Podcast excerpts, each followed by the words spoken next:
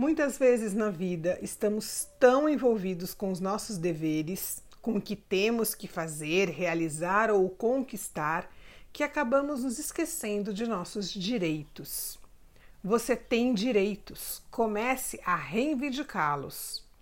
Você tem o direito de agir, de tentar do seu jeito, de exprimir algo da sua forma singular, de fazer diferente, ser ousado e original colocando o coração na frente, deixando o amor o guiar, nada poderá impedir ou atrapalhar a sua ação.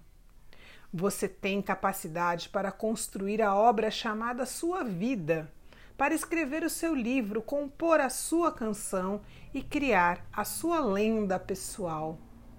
Deixe as suas digitais impressas no mundo, manifestando toda a sua grandeza e singularidade.